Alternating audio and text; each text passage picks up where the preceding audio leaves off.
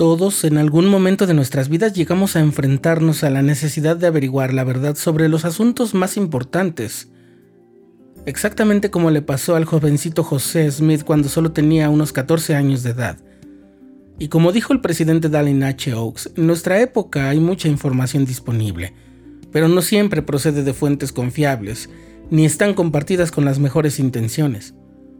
El día de hoy te voy a compartir consejos que han dado los líderes inspirados para cuando estés en tus momentos de búsqueda, análisis y preguntas, especialmente cuando se trata de comprender los temas interesantes y complejos de la historia de la Iglesia.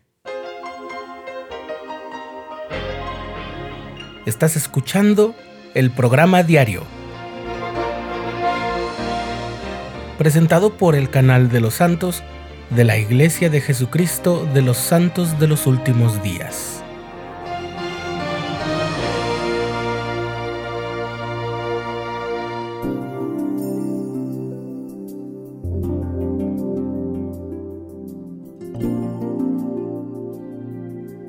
En 2018, el presidente Dallin H. Oaks, primer consejero de la primera presidencia de la Iglesia, dijo en una conferencia general que debemos ser prudentes al buscar la verdad y elegir fuentes para realizar esa búsqueda.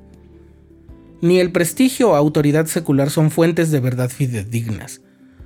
Debemos tener cuidado confiarnos de información o consejos que ofrezcan las celebridades, los atletas destacados o las fuentes anónimas de Internet, así lo dijo el presidente Oaks, y luego mencionó acertadamente un principio fundamental para toda investigación la experiencia y pericia en un campo no se debe tomar como pericia o experiencia sobre la verdad en otros temas. Luego habló de un aspecto sumamente vital. Hay que tener cuidado con las razones de aquel que proporciona la información. Es por eso que en las escrituras se nos advierte contra la superchería. Podemos leer sobre eso en 2 Nefi 26, y nos da también una clave. Si la fuente es anónima o desconocida, la información también puede ser sospechosa. Esto aplica para cualquier información. Te voy a compartir tres pautas que te ayudarán a encontrar la verdad y a no naufragar en el intento. No es un método, son más bien actitudes y aptitudes con las que debes estar siempre equipado y alerta. Primero, mantén una actitud y una mente abiertas. Muchas veces nos encontramos con información que no coincide con nuestras concepciones e ideas previas, e incluso con alguna información que hemos recibido antes en clases o reuniones de la iglesia.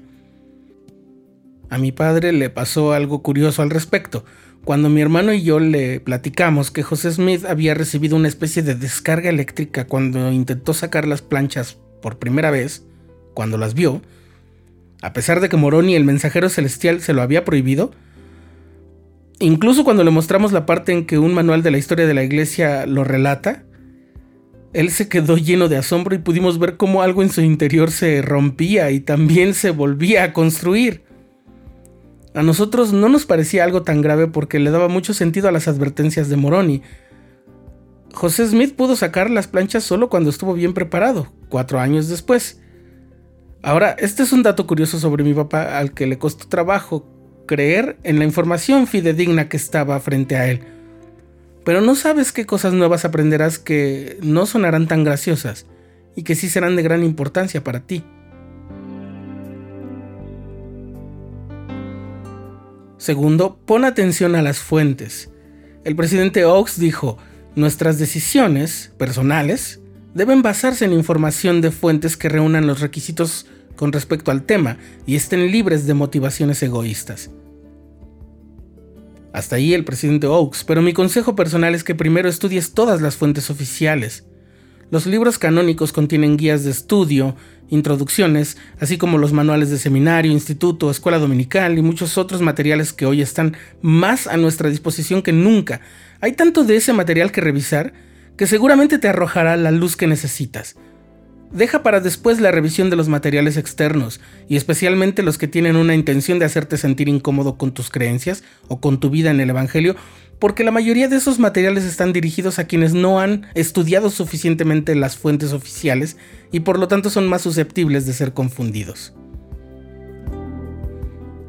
Y tercero, confía en tu sensibilidad espiritual. Volvemos a las palabras del presidente Oaks Cuando buscamos la verdad sobre la religión, debemos utilizar métodos espirituales apropiados para esa búsqueda. La oración, el testimonio del Espíritu Santo y el estudio de las escrituras y de las palabras de los profetas actuales.